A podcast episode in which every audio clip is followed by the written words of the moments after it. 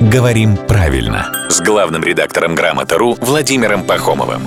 Здравствуйте, Володя. Доброе утро. Слушательница наша Наташа говорит, слово «бронь», оказывается, оно не бронь.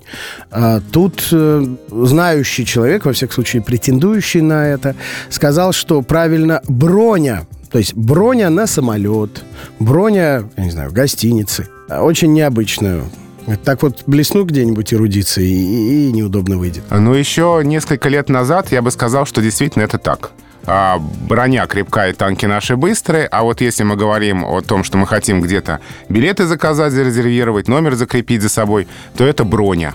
И только так. Словари очень долго не допускали бронь. И до сих пор есть издания, которые пишут, что правильно в этом значении броня и неправильно бронь.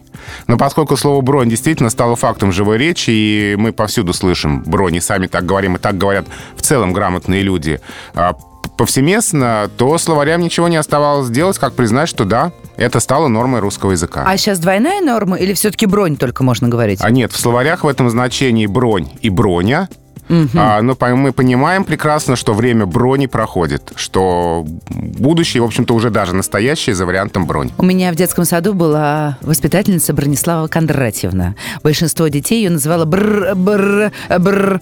А угу. у меня получалось. А, а у нас по утрам здесь Владимир Маркич. А, Пахомов. И тоже получается, да? Да.